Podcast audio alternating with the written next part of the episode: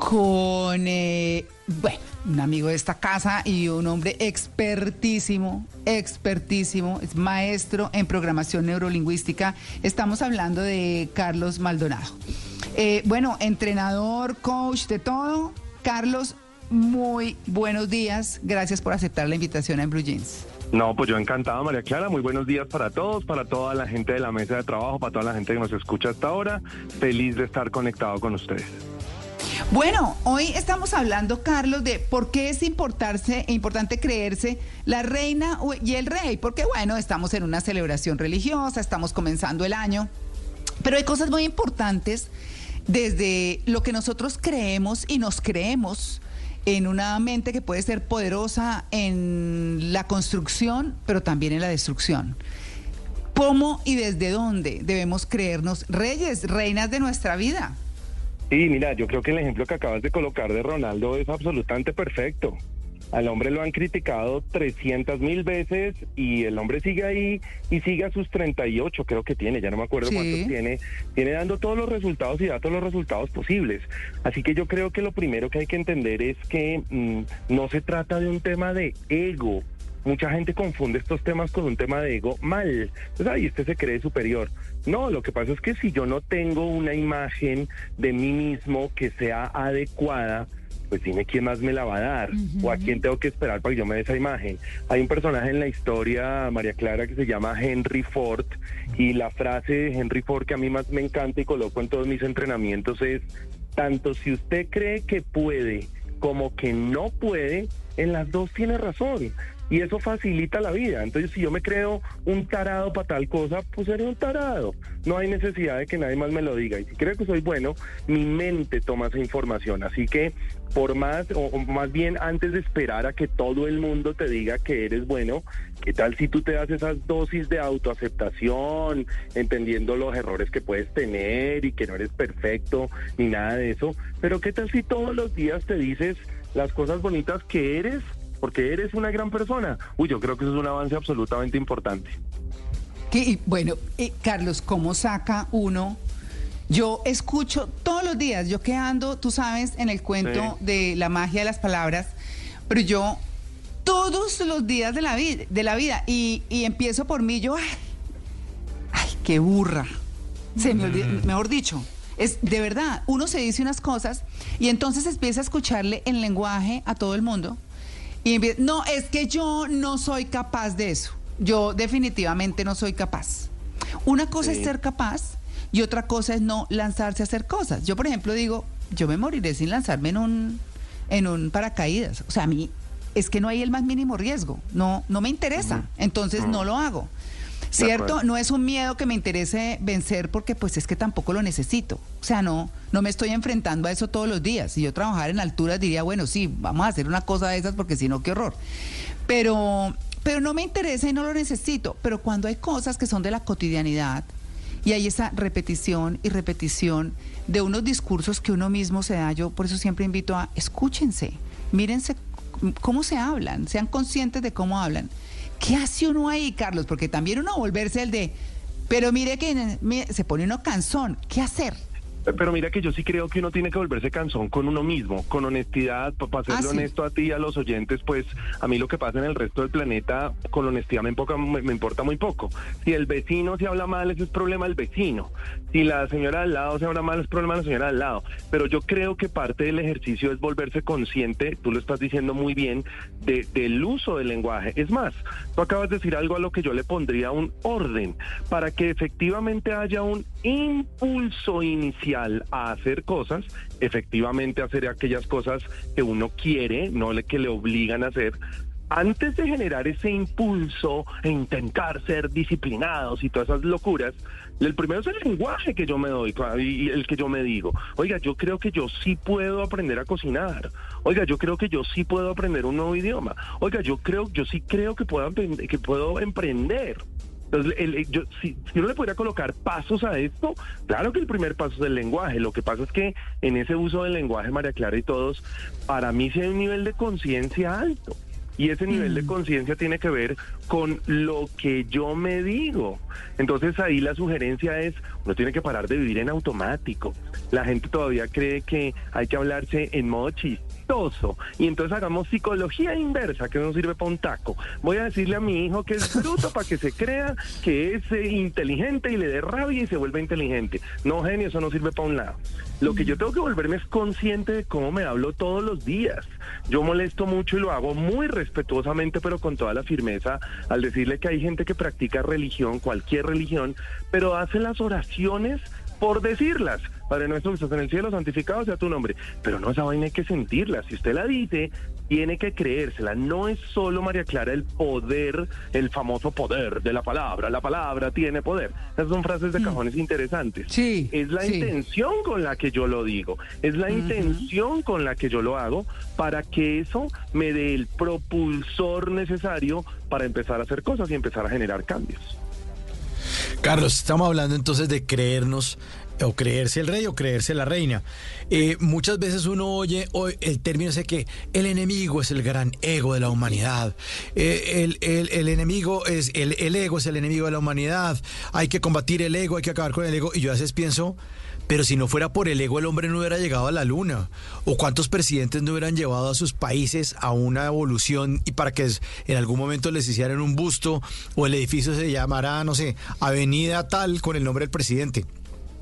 ¿Es un enemigo de verdad el ego o lo defendemos un rato? Entonces, yo, yo creo que ahí es donde hay que hacer la diferencia que marcábamos hace un, hace un rato. Es que una cosa es ego, como además muy mal lo llama la gente, y otra cosa es autoestima. Ego es yo me creo un ser superior a María Clara. María Clara no es nada y yo me creo un ser superior. Eso es ego y por ahí le creo que nada que ver. Pero el tema es autoestima. Oiga, me mm. amo tanto a mí, me respeto tanto a mí que tengo la posibilidad de darle amor a esa mesa de trabajo y los conozco a la mayoría solamente por teléfono. Entonces yo creo que cuando hay un tema de autoestima y de autoaceptación, de entender las habilidades e inclusive las debilidades que uno tenga, eso juega un papel mucho más importante que el ego. Muchas personas fallan no porque tienen una alta autoestima, sino porque tienen un alto ego. Entiéndase eso. Muchas personas fallan es porque se creen superiores y pues ahí sí la cosa empieza a complicar. Pero cuando yo reconozco en mis cosas, pues es muy importante. Hay una frase muy chévere en este mundo que a mí me encanta compartir en mis entrenamientos. Yo le digo, mire, usted no puede pedir afuera lo que yo lo, que no tiene adentro. Yo no le puedo decir, y ahí, respéteme si el primero que se respeta no soy yo. Yo no puedo decir, María Clara, ámeme si el primero que jamás no soy yo. Entonces es un tema más de autoestima y de lo que yo creo de mí mismo. Claro.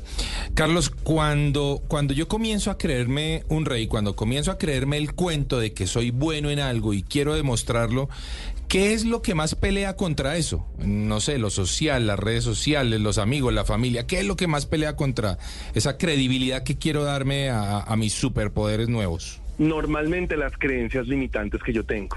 Mm. Normalmente aquellas creencias que tengo en el cerebro que han jugado un papel eh, no tan agradable en mí. Entonces voy a colocar un ejemplo. A la mayoría de los que estamos eh, conversando y a la gente que nos está escuchando en esta mañana, seguramente nos dijeron en algún momento de nuestra vida que teníamos que agradarle a Dios. Calculen la locura o agradarle a nuestros papás o agradar a nuestros hermanos. Entonces vivimos la vida agradando. Entonces cuando yo digo miércoles, pero el agradar no me ha servido en mi vida. Soy una persona solitaria, no cumplo mis objetivos, pues qué carajo, voy a empezar a hacer cosas para no agradarle a todo el mundo. Obviamente ahí va a haber un choque. Ahí va a haber un choque porque llevo X años de mi vida entendiendo que tengo que agradarle a todo el mundo consciente o inconscientemente. Cuando la mayoría de personas me pregunta cómo hacer o qué, va a pasar cuando se hacen ese tipo de choques, yo le digo con seguridad dos cosas y le puedo afirmar dos cosas. El día en el que usted decida cambiar sus creencias limitantes, por ejemplo, esta, voy a empezar a actuar sin que me importe la opinión de los demás, van a pasar dos cosas, pero inequívocamente. Una, le va a doler, porque claramente va a atacar sus propias creencias limitantes, pero yo creo que es la mejor forma de cambiarlas. Y número dos, es muy factible que su círculo social empiece a reducirse y le van a decir, ay, Luis Carlos ahora pues se cree de mejor familia, pues. Y pues usted va a tener que pelear contra eso para saber si efectivamente reduce su círculo social, pero mejora su vida o mantiene su círculo social tan amplio que usted quiera agradar a Raimundo y todo el mundo. Eso es lo que creo que va a pasar. Carlos, y entonces nosotros, listo, empezamos a ser conscientes de esto y decimos, bueno, yo voy a empezar a cambiar mi lenguaje, eh, voy a subir el autoestima. ¿Cómo empezar? ¿Qué, ¿Qué hay para hacer para creerse uno el cuento? Actuar actuar. No, mira, e, el universo no responde a la inercia. Es que piensa en esto, hay mucha gente muy divertida que dice, oh Dios mío, dame paciencia, y cree que Dios le va a soplar una cosa loca y usted va a ser paciente de en adelante. No, Dios va a decir en su infinita sabiduría, ah, ¿usted quiere paciencia? Listo, no hay rollo, se le tiene, y le va a empezar a poner todas las situaciones de este mundo para saber si usted es paciente. Es la misma historia. No hay una pose, no, no, no hay un pose mágico, no hay una, no hay una, una cosa extraña para empezar a hacer que actuar. Todo el mundo, todo el que nos esté escuchando, grábese algo para este año. El universo no responde a la inercia. El universo no responde a la quietud. El universo responde cuando yo me muevo. No soy un árbol, así que si yo quiero empezar a hacer algo, necesito empezar a actuar. Nuestro cerebro ya funciona por repeticiones. Así que entre más haga algo, mi cerebro más lo vuelve una costumbre, más se vuelve un hábito y más lo reconoce como cierto. Por eso los cambios en el cerebro tienen que ser rápidos. Si yo quiero dejar de fumar, perdón por los que fuman, y quiero dejar de fumar, pero dejo mm, un día de fumar, pero al otro día y otra vez dos días. No, el cerebro llega un momento en que por supervivencia va a decir, no, yo venga, vuelvo al comportamiento original. Así que, aunque duela, porque va a doler, aunque te digan, ay, ahora eres de mejor familia, porque te va a pasar, el tema es actuar y verificar por sí mismo. Ay, miércoles, sí, mi vida puede ser bacanísima si yo no espero la aprobación de otras personas. Mi vida puede ser genial si la persona que más se ama en el mundo soy yo. Lo empiezo a verificar a partir de acciones repetidas en el tiempo. Claro, Carlos, uno, uno escucha todo esto y dice, ¿la tarea es tan larga? ¿O es tan difícil? ¿O realmente es... Exacto, eso le iba a preguntar. ¿O cómo empezar? Claro. Por, ¿cómo, ¿Cómo y por dónde empezar? Porque es lo que uno empieza a plantearse eh, por el, en el comienzo. O sea, sin importar cuántos años tenemos, sin importar si nos vamos a dedicar a otra cosa o no, o sin importar nada, cómo nos paramos frente a nosotros mismos y decimos, bueno, ¿y aquí qué hacemos ahí? Ok, entonces mira, te propongo lo siguiente a ti y a todos. La última pregunta que se hagan en su vida con las metas que se coloquen este año y todo ese rollo, la última pregunta es ¿cómo lo hago? Esa es la última que tienen que hacer, porque si no los van a frenar. Pero ¿cómo, cómo, cómo? Ahorita hacer esto y esto. Ay, pero tenaz. Creo que la primera pregunta que usted se debe hacer después de que decir, oiga, yo necesito cambiar esto de depender de los demás. La primera pregunta, María Clara, es ¿por qué quiero hacerlo? ¿Por qué lo quiero hacer? ¿Para qué lo quiero hacer? Y si esa respuesta de por qué o para qué está por fuera, pues perdón, pero no va a pasar absolutamente nada. No, yo quiero ser buena persona y eh, amarme a mí mismo para que Dios me acepte. No, no fregué, eso no va a pasar absolutamente nada. Es que quiero hacer esto para que mi mujer me quiera. No, eso no va a pasar absolutamente nada. Pero si la respuesta es, quiero hacer esto porque sí, por mí, por Carlos, por mí. Si los demás no les gusta, embarrada. Si a los demás les gusta, cuánto me alegra. Pero lo quiero hacer porque quiero hacer una verificación para mí. Y eso, cuando encuentres el por qué lo quieres hacer o el para qué lo quieres hacer, te va a empezar a abrir las puertas del cómo. Eso se llama en este mundo propósito. Tener tu propósito perfectamente claro, lo que cada uno signifique, lo que para cada uno signifique claro en sus cerebros. Luego, antes del por qué, esa pregunta traba por completo todas las metas que me pongan en la vida, resuelvan primero el por qué o para qué lo quieren hacer. Carlos, ¿usted qué opina de la frase somos el promedio de las cinco personas que nos rodean? Estoy 150% de acuerdo. Mm. por eso, También.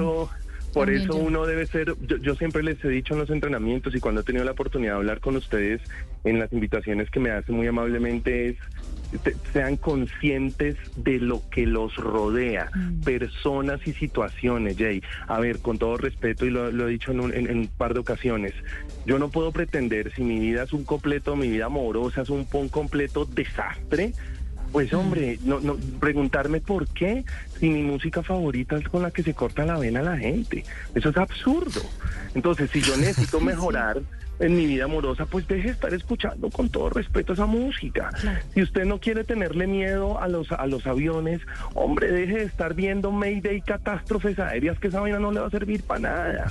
Si usted Sí. quiere emprender, Hombre, no se pegue del que emprendió y la embarró, porque se le va a decir que es muy difícil, que ahorita el país está jodido, eso no va a ser todo. Péguese de la persona que emprendió en un momento difícil y salió adelante. Pero tú sabes que la gente en Colombia no hace eso. La gente en Colombia dice, "Hmm, eh, Pedro logró tal cosa, quién sabe ese que tuvo que hacer. Ese fijo se lo dio a Claro. alguien, ese fijo se le Por pasó a palanca. alguien. Sí, eso fijo es palancazo. En vez de decir, venga, me voy a sentar con Pedro, venga Pedro, quiero saber usted cómo piensa, quiero saber usted cómo actuó para lograr esa meta. En programación neurolingüística hay una premisa recontra elemental que dice, si alguien puede, los demás pueden. Entonces, si yo quiero lograr algo, Jay, evidentemente me tengo que pegar de los que ya lo hicieron. Yo sí estoy 100% de acuerdo. Por eso es que cuando uno empieza a aprender estos temas, y esa es la invitación para la gente, pues efectivamente su círculo social necesariamente se va a reducir, o hasta el familiar se va a reducir, porque te vas a, va- vas a querer meterte, vas a estar, querer estar en contacto con la gente que aporte a tu vida. Por ahí es el tema.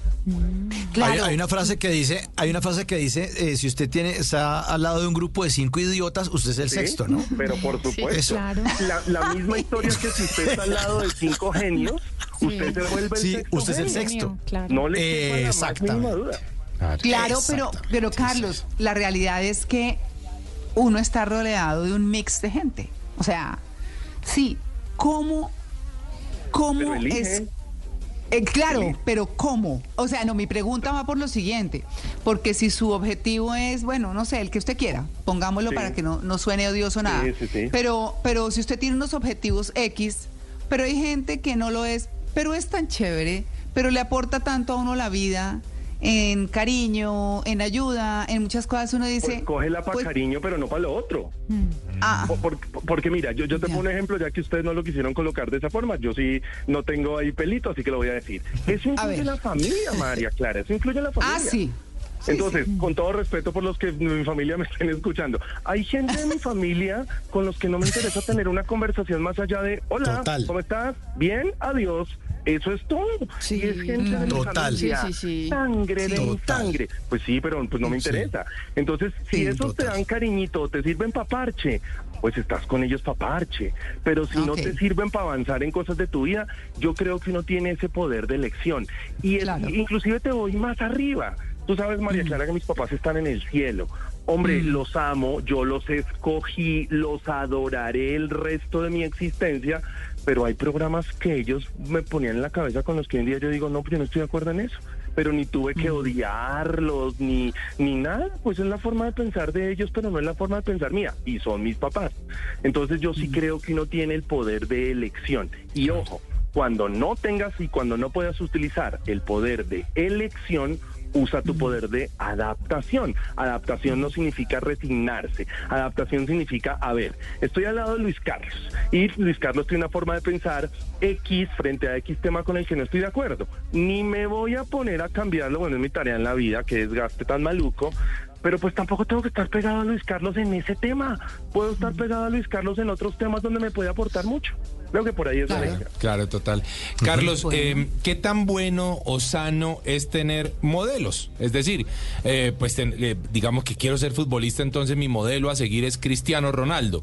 Pero Claro. pues la verdad, se- digamos la verdad, pues muy difícilmente voy a llegar a ese nivel. ¿Pero me sirve como modelo o, o- o Por no es tan positivo? Sí, sí, sí. e- Eso en el mundo de la PNL se llama literalmente tal cual como lo estás mencionando, modelaje.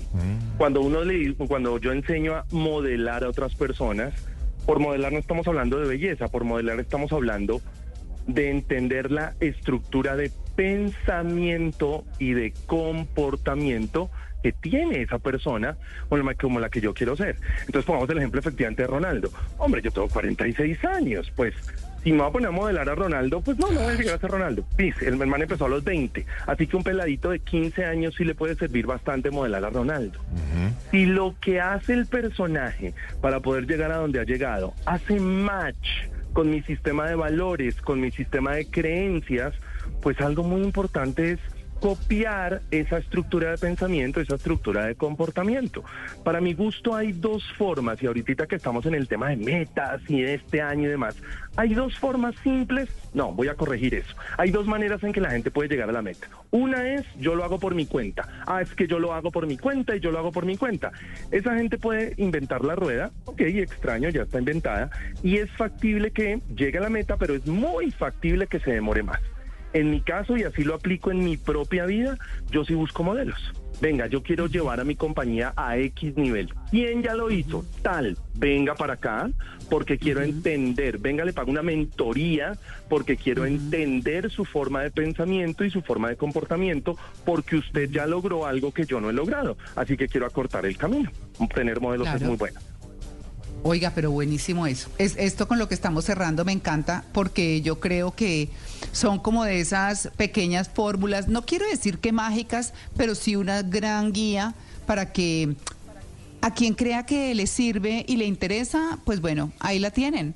Así que pues Carlos, como siempre, Muchas, muchas gracias por su atención con el Blue Jeans de Blue Radio. Eh, un feliz año a todas estas. Eh, hace una semana arrancamos año, pero bueno, estamos, eh, nunca es tarde y le mando un abrazo gigante. Sus redes, por favor, para nuestros bueno, no, primero un abrazo para ustedes, que este nuevo año les traiga lo mejor en salud, dinero, amor, prosperidad, asimismo para toda la gente que nos está escuchando. Ánimo con esas metas, ya saben, propósito y luego empiezan a actuar. Me pueden encontrar en todas las redes eh, como yo soy PNL oficial, todo eso pegadito, o también a través de las redes de Cume Colombia, Cume con C de casa. Bueno.